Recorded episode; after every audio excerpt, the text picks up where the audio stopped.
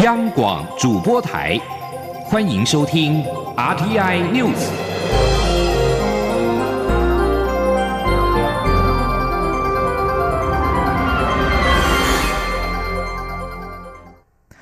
各位好，我是张旭华，欢迎收听这节央广主播台提供给您的 RTI News。因应武汉肺炎疫情，国内提升口罩产能。蔡英文总统今天上午到口罩工厂参访时表示，台湾制造的口罩将在本周突破单日一千万片产量。第二波的三十条新产线也将在三月底陆续交机。他要感谢口罩产业国家队的努力。总统也指出，即将实施的口罩实名制二点零，希望能够缩小供需落差，使口罩的配送更有弹性，也让民众更方便购买。记者欧阳梦平报道。蔡英文总统九号上午到桃园市义庭企业有限公司视察口罩生产。他在参访时表示，在疫情开始后，政府就决定管制口罩出口，从征用、统一价格、管理分配到打造新的产线、提升产能，每一步都有许多幕后工程日以继夜的努力。现在不仅看到成果，也有许多国家开始注意到台湾，希望学习台湾的防疫运作。总统表示，这都是因为政府预先规划、提早行动。除了第一波六十条口罩新产线已经完工、陆续上线外，第二波三十条产线也预计会在三月底陆续交机。台湾的口罩日产能将在本周突破一千万片。他要特别感谢国家队的努力。他说：“这一周呢，台湾制造，也就是 MIT 的口罩哦，已经可以出现单日突破。”一千万片的产量啊，那如果包括假日，我们每一天的平均的产量啊，也可以达到九百二十万片啊。那我要特别感谢所有国造口罩的国家队的成员啊，在这场防疫的行动当中啊，展现出来产业的实力，大家团结起来，日夜赶工，把台湾守好、顾好。总统表示，这次防疫行动完全展现国家的实力，已经有越来越多人了解台湾是全球防疫网中不可或缺的一份子。关于将要实施的口罩实名制二点零，总统在参访后受访时表示，希望在口罩供应增加的情况下，能在配送上更有弹性，更能缩小供需之间的落差，也让民众在取得口罩或是购买口罩时更为便利。对于口罩政策刚实施时，曾在国内遭到诸多质疑，如今获得许多国家肯定，是否觉得还了政府公道？总统表示，不管什么决决策，都会有人有不同意见，这很正常。但经过时间的检视与考验，就可以看出这个决策是否适当。口罩就是个明显的例子。他也要感谢民众的配合。中央广播电台记者欧阳梦平采访报道。为了方便民众能够更容易的购买口罩，行政院今天拍板推动口罩实名制二点零，新增网络订购、超商取货通路。中央流行疫情指挥中心指挥官卫福部长陈时中随后在指挥中心记者会上补充说明，新的通路将朝不增加药局负担的方向规划。不过物流费用将由消费者吸收，一旦压力测试通过，最快十号就会对外公布细节。记者江昭伦报道。针对口罩实名制二点零政策即将上路。指挥中心指挥官陈时中九号在指挥中心记者会上表示，新制实施的目的是希望新增网络购买方式，相关设计还需要做压力测试，也可能采取健保卡或自然人凭证读卡等方式，让民众上网订购，再由超商取货。陈时中透露，除了超商之外，其他的取货地点也不会完全放弃，但不会增加药局负担。至于目前实施的成人七天三片、儿童七天五片的领取数量，初期不会改变，主要是以扩大涵盖率为主，让想买口罩的人都买得到。陈时中说：“整个的决策里面呢，我讲过了哈，就是希望能够让，好现在在不容易去排队的人，好他能够哈有这样的机会，比较方便的路。那另外希望说现在排队的人也也有一个另外一个比较不不要那么辛苦的路。”那至于在药局端，我们清楚的知道说，他们已经承受很大的压力，所以在整体决策的方向里面是不希望再增加药局的压力，好，那来做这样的一个方向，好的一个增加的路了哈。在口罩产能持续提升的状况下，指挥中心医疗准备官罗义军也补充说明表示，指挥中心持续拨补各医疗院所相关防护装备，包括外科口罩、N95 口罩、防护衣的库存量，可提升到医院的三十五天安全准备量。另外，诊所与医院的口罩配送量也会分别提升百分之十五和百分之二十。针对社服、长照与精神照护机构，指挥中心从本周开始也会提供五十八万片口罩，将透过各县市卫生局、社会局提供这些机构人员临时性、备用性的防疫需求。至于商用性部分，如航空公司、计程车或药厂、工厂等防疫需求，指挥中心的口罩配送量也会从现行每天七十万片提高到八十万片，主要是透过经济部分配，满足民间口罩需求。此外，教育部也希望能够提供特教班学生一定数量的口罩，指挥中心表示会拨补给教育部，再由教育部发送给学校。中国电台记者张周伦台北采访报道。对于口罩实名制二点零增加购买通路，朝野立委都表示肯定，民众购购买口罩将会更为便利。不过，民进党立委吴思瑶建议，如果口罩的量能足够之后，下个阶段可以演绎透过民政里零系统来供给。国民党团总召林维洲表示，仍然有第一线的医护人员担忧口罩不够，可以增加医护用口罩配发数量。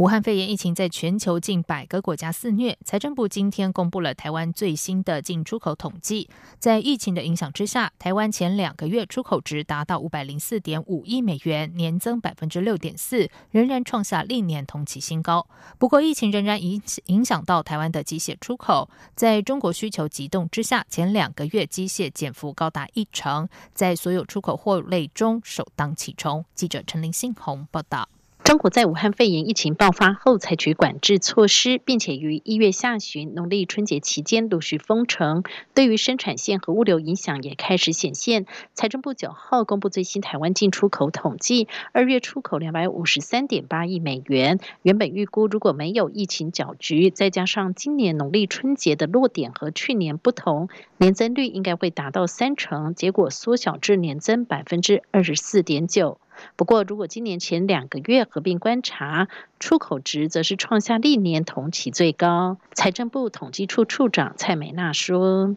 一到二月份合并起来观察的话，总出口的规模是五百零四点五亿美元，这是历年同期的最高，年增率是百分之六点四。那这主要还是反映在一些新兴科技的应用的加持之下。”所以半导体产业的景气是明显向上的。那另外一个有利的因素，是因为产线陆续的回台，所以所带来的一些贸易移转的效果。尽管前两个月出口表现合乎预期，但从出口货类产品中仍可见疫情冲击，且以机械首当其冲。财政部分析，主要是因为疫情冲击下，中国机械需求急动，再加上中国为台湾机械主要出口地，因此前两个月合计减幅高达一成。除了机械以外，受国际原油价格下跌影响，塑橡胶及其制品减幅也达到百分之八。财政部也表示。目前武汉肺炎疫情持续蔓延，公认的看法仍在扩散的前期，何时平息难以预料。短期仍会拖累消费、投资和贸易市场，原油和国际原物料跌幅将最深，也会影响台湾出口表现。日前，主计总处已经调降今年第一季和第二季的出口年增率，维持低度成长的格局。财政部预估三月出口将为负成长百分之二至百分之五之间。中央广播电台记者陈林信鸿报道。国际油价狂跌，加上美股指期货数崩跌超过一千两百点，台北股市今天重挫了三百四十四点，收在今天的最低点，是一月三十一号以来的最大跌点。不仅失守年线一万一千零七十九点，更是跌破了一万一千点的大关。监管会表示，必要时会采取相关的稳定措施。在台股在雅股中表现呢，目前还是相对的抗跌，而且因为高值利率特性，成交量爆巨量，显示有众多。多的投资人逢低承接，对市场仍然具有信心。台股五家全股价指数九号收在一万零九百七十七点六四点，下跌了三百四十四点一七点，跌幅百分之三点零四，成交值放大来到新台币两千三百零九点七二亿元。石油输出国组织与伙伴国减产的协议破局，沙地阿拉伯随即宣布调降原油售价，并且增产，造成国际油价出现了戏剧性的崩跌。对此，学者今天指出，短期内国际油价虽然可能跌到每桶二十多美元，但长期来看，在沙国祭出杀手锏，迫使各国重新协议减产之下，国际油价应该可以回到每桶五十美元的基本面。记者谢嘉欣报道。国际油价出现戏剧化崩盘，石油输出国家组织与伙伴国 OPEC Plus 的原油减产协议在俄罗斯反对下正式破局。成员之一的沙地阿拉伯也宣布大幅下调原油出口价格，每桶减少六到八美元，还计划四月要大幅提高原油产量至每天超过一千万桶。国际油市预期将引爆新一波价格战，原油期货九号创一九九一年以来最大单日跌幅，开盘一度大跌百分之三十。对此，中央大学管理讲座教授梁启元分析，沙国产油成本远低于其他国家，此次降价又增产，大打价格战，是比照过去成功经验，希望迫使俄罗斯重回谈判桌，持续协商减产。因此，国际油价短期虽可能只有每桶二字头，但长期来说还是会回到每桶五十美元的水位。梁启元说：“现在二十几块的，我想大家都撑不过。这些欧佩克国家不合作，代价很高，大家还是要合作。我认为目前的这个价位应该是，如果说二十七八块这个价位呢，应该是很短的期间会有的现象。长期来讲。”油价应该维持在五十块以上的可能性比较高。中油则表示。武汉肺炎 （COVID-19） 疫情已冲击各行业的用油需求。另一方面，各油品原料为两三个月前采购，价格位于相对高点。如今国际油价大跌，将影响国内油价走跌。一来一往，对中油营收会有很大影响，且是拖得越久，冲击越大，甚至可能无法达到今年的法定盈余目标。另外，国际油价走跌，经济部长沈荣金已经表态，本月即将审议的电价将因此较无调整的压力。梁启元则说，考量政府电价平稳基金即将见底，加上国际能源价格处于低档，还有疫情冲击经济面的影响，他评估此次电价应是不会调涨，但也不太可能调降，因为经济部预期。二零二五年电价将较二零一七年上涨三成，若此次调降，未来电价调幅将会更高。中央广播电台记者谢嘉欣采访报道。在外电消息方面，意大利的武汉肺炎疫情急剧升温，总理孔蒂宣布，一国北部实施扩大封城。封城区的人说，这里仿佛成了新武汉。一国民情和脆弱的中央政府特性，考验这项严格防疫能否落实。根据新颁布的法令，人们不得随意出入全国最富裕的伦巴底大区和另外四区的十四省。封城范围涵盖帕马和里米尼等城市所在的北部。遭封锁区域是意大利人口稠密而且最富有的地区，大约一千六百万人受到影响，将近一国四分之一的人口。意大利外交部八号下午表示，只要能够证明理由和工作有关，仍然能够进出封城区域，并建议随身携带文件备查。意大利目前是中国以外官方通报死亡病例最多的国家，异国也是欧洲疫情最严重的地方，已知超过七千三百人被感染。此外，武汉肺炎疫情在美国也已经扩散到了大约三十州，确诊病例八号飙升破了五百例，包括新增两例死亡，死亡总数来到二十一例。美国国会民主当领袖八号敦促总统川普更快速的回应武汉肺炎，实施免费检测，并允许遭隔离者因学校停课得在家照顾小孩的，可以请带薪病假等等的措施。北韩官方中央通信社今天报道说，北韩领导人金正恩今天监督了长城火炮的演练。根据南韩稍稍早的报道，北韩今天向东岸发射三枚飞行体，并落入海中。但中央通信社的报道中没有提到今天的演习是否包括飞弹。中央通信社公布的照片显示，北韩军方发射了一枚多管火箭发射系统。这种武器在去年首度出现。分析师预估，多管火箭炮的口径大约在四百到四百五毫米之间。虽然多管火箭发射系统比去年北韩发射的飞弹小，但仍然是一种弹道飞弹，因此可能已经违反了联合国安理会的决议案。这是北韩继二号发射两枚飞行物之后，在一星期之内第二次发射。据信，这是北韩冬季军演炮击演习的一部分。这里是中央广播电台台湾之音。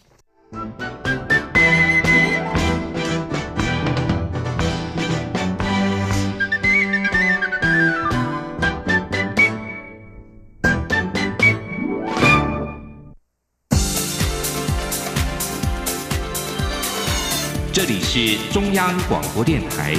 台湾之音，欢迎继续收听新闻。时间是十九点十五分，欢迎继续收听新闻。菲律宾新增了四例 COVID-19 武汉肺炎确诊病例。值得注意的是，其中一例是台籍病患，而且这名病患曾经和前往菲律宾旅游返台后确诊的第四十四例台籍男子接触，因此菲律宾认为这可能是从台湾带入的境外个案。不过，中央流行疫情指挥中心今天表示，经过疫调资料研判，第四十四例应该是在菲律宾接触到感染源。指挥中心执行官周志浩解释，如果第四十四例早在台湾染病，那么同住的室友应该也有很高的染病风险。但是经过裁剪发现，其室友并没有问题，因此研判两人应该是在菲律宾接触到共同感染源。指挥中心专家小组召集人张尚淳表示，第四十四例的台湾接触友人，除了有采验喉咙试纸之外，也有检验血清内是否有病毒抗体。换言之，他的室友并没有感染过武汉肺炎。指挥中心表示，我方是在第四十四案确诊之后通报菲律宾，菲律宾才对接触者裁剪而且确诊。但台湾相关接触者并没有症状，所以认定是在国外感染的几率比较高。有鉴于美国安养机构爆出了武汉肺炎的群聚疫情，中央流行疫情指挥中心今天表示，目前正盘点资源，虽然不一定都会安置到检疫所，但一定会安排场所适当分流，而且年度评鉴也会把重点侧重在机构的预防感控演练。记者郑祥云、肖兆平采访报道。美国长照安养机构爆出 COVID-19 武汉肺炎群聚疫情，使台湾公卫专家也对国内长照机构的防疫实际作为提出关切。对此，中央流行疫情指挥中心九号表示，目前正盘点资源，拟定相关方案。如果真的长照机构出现疫情，不一定都会安排到集中检疫所，但一定会安排场所适当分流。虽然指挥中心已经对长照机构、精神机构等单位规划足量口罩，但仍有公卫学者建议，长照机构应跟医疗机构有同样程度的防疫物资。指挥中心指挥官、卫生福利部部长陈时中则认为，两者需要程度还是有所差异。他说，在长照里面哈，除了相关的物资，我们会根据需要的来做分配了哈。那完全要到医院这样的一个需要，我认为这两个还是有一点哈程度上的差异。好，然后第二个我们也是透过我们的访查，好，先要全部的访查，然后做教育训练，然后再来好也来考核他们相关的一些防疫的措施有没有做确实了。防疫视同作战，也有长照机构建议年度评鉴是否可以往后递延。陈时中表示，虽然评鉴不会递延，但重点会放在预防感控。他说：“那至于在长照这些评鉴，我们现在还是一样，有关医疗机构、相关机构整个的评鉴里面，只有着重在防疫，啊，只有着重在防疫，怎么样来预防感控跟感控的一些演练，啊，都以这个为准。”指挥中心表示，长照机构的防疫措施其实跟医疗院所做法差不多，除要求照顾人员应固定外，对访客的体温监测、手部清洁、访客登记等措施一个也不会少。中央广播电台记者郑祥云、肖兆平采访报道。为了因应武汉肺炎疫情，立法院监察院实施在出入口量测体温等防疫守则。中央流行疫情指挥中心日前也发布了新闻记者会防疫规定，限制记者的采访数量、固定记者座位等等。行政院发言人古拉斯尤达卡今天表示，行政院十二号之前也将会公布行政院会后记者会的防疫规范，以免。过多人数聚集，增加感染风险。此外，民进党立委周春米今天在立法院的司法法制委员会质询时指出，立法院有制定一些防疫作为，但是否足够还需要思考。由于英国国会为了防止国会议会将肺炎传染到各地，已经研议建立视讯开会，还有电子线上投票系统。美国国会也建立了不在院内的立法程序，提供远端工作服务等措施。立法院秘书长林志嘉今天表示，立法院面对疫情思考超前部署作为，如果有两位立法委员确诊，立法院这个场所可能就不能使用，必须要远距开会。目前资讯处正在研拟视讯会议的相关方案，让委员会和院会都能够继续的进行。全民防疫，法院也要备战。台湾高等法院今天举行了防疫法庭设备开箱作业。当无法对疑似有相关症状的被告采取远距讯问或就地讯问，必须解送到院时，被告和相关人员应该穿隔离衣等装备，并且在设有透明的防护板和布帘的法庭里询问，确保众人安全。高院也展开防疫装备大点名，展示了护脸罩、护目罩、隔离衣、耳温枪、酒精、防疫贴纸等等的物资，供法院参考，期盼能够共同防范疫情的蔓延。为了防汉防范武汉肺炎的疫情，台北市副市长黄珊珊今天表示，台北捷运已经采购了红外线热显像仪，预计二十号就会陆续到位，最快三月底会优先的设置在运量大、观光客比较多的六个车站。另外，面对即将到来的清明节，台北市政府鼓励民众线上追思，同时严议在灵谷塔楼进行人潮分流。记者欧阳梦平报道。台北捷运从二月底开始，便已在台北车站板南线二号询问处旁入口闸门设置红外线热显像仪，侦测进出旅客的体温。为了进一步防堵疫情，台北市副市长黄珊珊九号宣布，北捷采购的十六台红外线热显像仪将在二十号陆续到位，会优先设置在运量大或是观光客人数比较多的六个车站，包括台北车站、西门站、板桥站、市政。政府站、龙山寺站以及中小复兴站，预计三月底便可上线。他说：“因为站我们一百多个站，我们不太可能全面设置，所以我们现在是针对大的量的、大量，尤其转运的哈这些站体，会比如说有两个交界交界站的部分来做，因为它人数比较多啦，所以可能它的筛选率会比较高。那小站体的话，我们可能就可能没有办法做到全面性的，但是至少要因为。”从中央到高铁到很多的公公共运输都开始做这样的处置，我觉得台北捷运还是要有一些相关的计划。至于若筛检出发烧的民众，能否拒绝其进入运输系统，北市府还要再请示中央，同时讨论后续如何协助该民众就医。面对即将到来的清明节，台北市政府也鼓励大家在线上追思。如果还是要前往扫墓，是否也会在灵谷塔楼进行分流，限制同时容留人数？殡葬处也会与交通局研议，与公车业者协调，希望接驳车的班次也能配合人流管制，避免过多民众聚集等候。另外，在社区防疫部分，黄珊珊指出，防灾市社区里长、里干事以及市府民政局、消防局及卫生局已经组成社区防疫工作小组，之后会分工进入台北市社区内八千多个公寓大厦进行教学，协助社区的防疫工作。中央广播电台记者欧阳梦平在台北采访报道。科技部今天公布，科学园区二零一九年度营业额达到新台币两兆六千三百二十一亿元，比二零一八年成长百分之一点三九，创下历史新高。至于今年受到武汉肺炎疫情影响，科技部长陈良基对今年的营业额审慎，而三大科学园区管理局认为，今年预估将可持续温和成长。记者杨文军报道。科技部九号公布，科学园区二零一九年度营业额达新台币两兆六千三百二十一亿元，较二零一八年成长百分之一点三九。园区出口额也达到两兆六百六十九点一三亿元，较二零一八年成长百分之十五点九九。就业人数来到二十八万零四十八人，三者同步创下历史新高纪录。森大科学园区中，竹科成长百分之一点五，中科科成长百分之九点九八，南科衰退百分之六点五九。衰退原因主要是机体电路产业客户产品制成转换，且无大型扩厂新产能开出，以致微幅下滑。至于今年武汉肺炎疫情延烧，科技部长陈良基指出，目前科学园区营业额只统计到二月，都还是正成长，但真正受影响的可能会落在四五月，所以对目前的情况审慎，后续还是要持续观察。他说。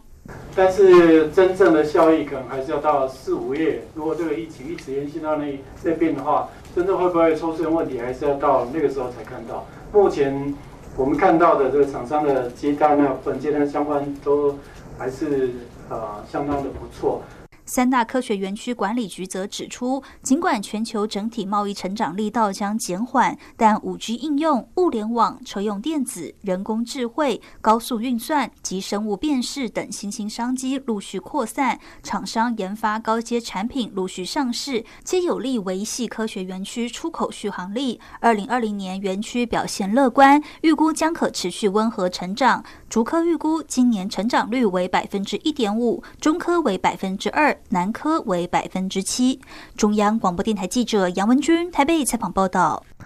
在英国伦敦举办的第七届阿尔比恩之星国际大赛，这个月初举行总决赛，台湾八名选手表现亮眼，全数获奖。其中二十六岁的大提琴选手何环更在乐器项目夺得了冠军。记者杨文祥、陈国维采访报道。台湾首次参加阿尔比恩之星国际大赛，在台湾艺术大学音乐系客座助理教授吴碧如的带领下，共有邵威、张雅婷、庄平瑜、李小慧及陈之云等八位选手前往英国伦敦，和十九个国家选手在器乐项目一较高下，结果全数获奖，为国争光。大提琴选手何环第三度参加国际赛，拿下人生第一座冠军。才小学六年级的程子宇则获得青少年组第一名，以及未来之。新艺术奖的双料肯定，最主要要克服的就是当下比赛的那个压力，以及那个上台的恐惧感。因为每个选手，各国的选手都非常的厉害。当初不知道自己在得什么奖，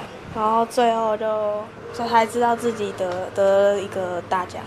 就很开心。台湾代表团年纪最小的是林瑞琪，今年才七岁，就读国小二年级，这次获得儿童组第二名。有一点辛苦，我很喜欢，所以我就继续努力了。指导老师吴碧如说：“因应全球武汉肺炎疫情，代表团也做好相关防疫工作。大赛原本有一个呃，就是拿国旗绕行的活动，那就改为呃，就是由大会来做介绍。”那不过在当当地呢，大家并不是这么紧张疫情，那只是我们的选手们其实呃，因为台湾的防防疫宣导非常的好，所以我们的还是都全程戴了口罩或者是脖围啊来做预防。台湾选手除了在这次比赛中表现亮眼，也受邀在选手之夜及颁奖典礼音乐会中演出，成功让世界看见台湾的音乐素养和实力。中央广播电台记者杨仁祥、陈国伟台北采访报道。接下来就进行今天的前进新南向。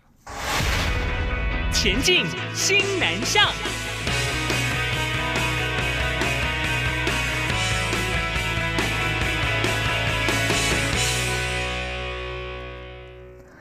政府陆续在各层面推动新南向工作，医疗方面也琢磨很多。虽然武汉肺炎在全球蔓延，台湾大学医学院附设医院并没有中断跟新南向国家的医学互动，日前就透过线上会议和印尼医院举办心脏移植的远距医学会议，共同为人民谋福利。台大医院近年积极和印尼所合作的医院发展心血管疾病治疗，今年更是规划发展心脏移植手术，因此双边拟定系列交流计划。但因为在各国受武汉肺炎影响，大幅减少出国，为了让交流不断线，台印双边在六号就启动了双边视讯会议，交流心脏移植的案例和经验。台大医院表示，他们从二零一二年起和印尼医院展开交流，每年都有相关计划。虽然最近受到武汉肺炎影响，但双方仍然运用网络和科技持续交流。